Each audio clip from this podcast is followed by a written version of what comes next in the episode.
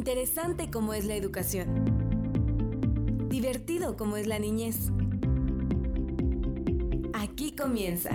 Prioricemos la niñez. El podcast con sabor a educación inicial.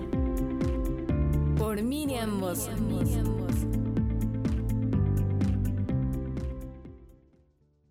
Hola, ¿cómo están? Bienvenidas y bienvenidos a una emisión más de Prioricemos la Niñez. Mi nombre es Miriam Mozo y hoy hablaremos sobre las conductas de apego en la primera infancia. Queridas mamás, queridos papás y queridos cuidadores, ¿qué es el apego? Se refiere a aquellas conductas de proximidad y contacto con las personas, es decir, la relación que el menor tiene con mamá, con papá, con la abuelita. Por ejemplo, las sonrisas, el llanto, los contactos táctiles.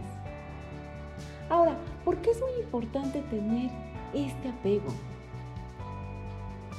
Es muy importante porque el menor se identifica explorando y descubriendo el mundo.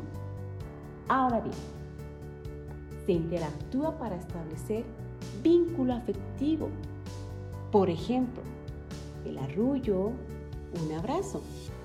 Además, es positivo, pues el acercamiento de sus cuidadores, el menor se va a integrar con la familia, se va a integrar en su hogar, es decir, pueden sostener una actividad autónoma de seguridad efectiva, basado en la confianza, generando amor para toda la vida.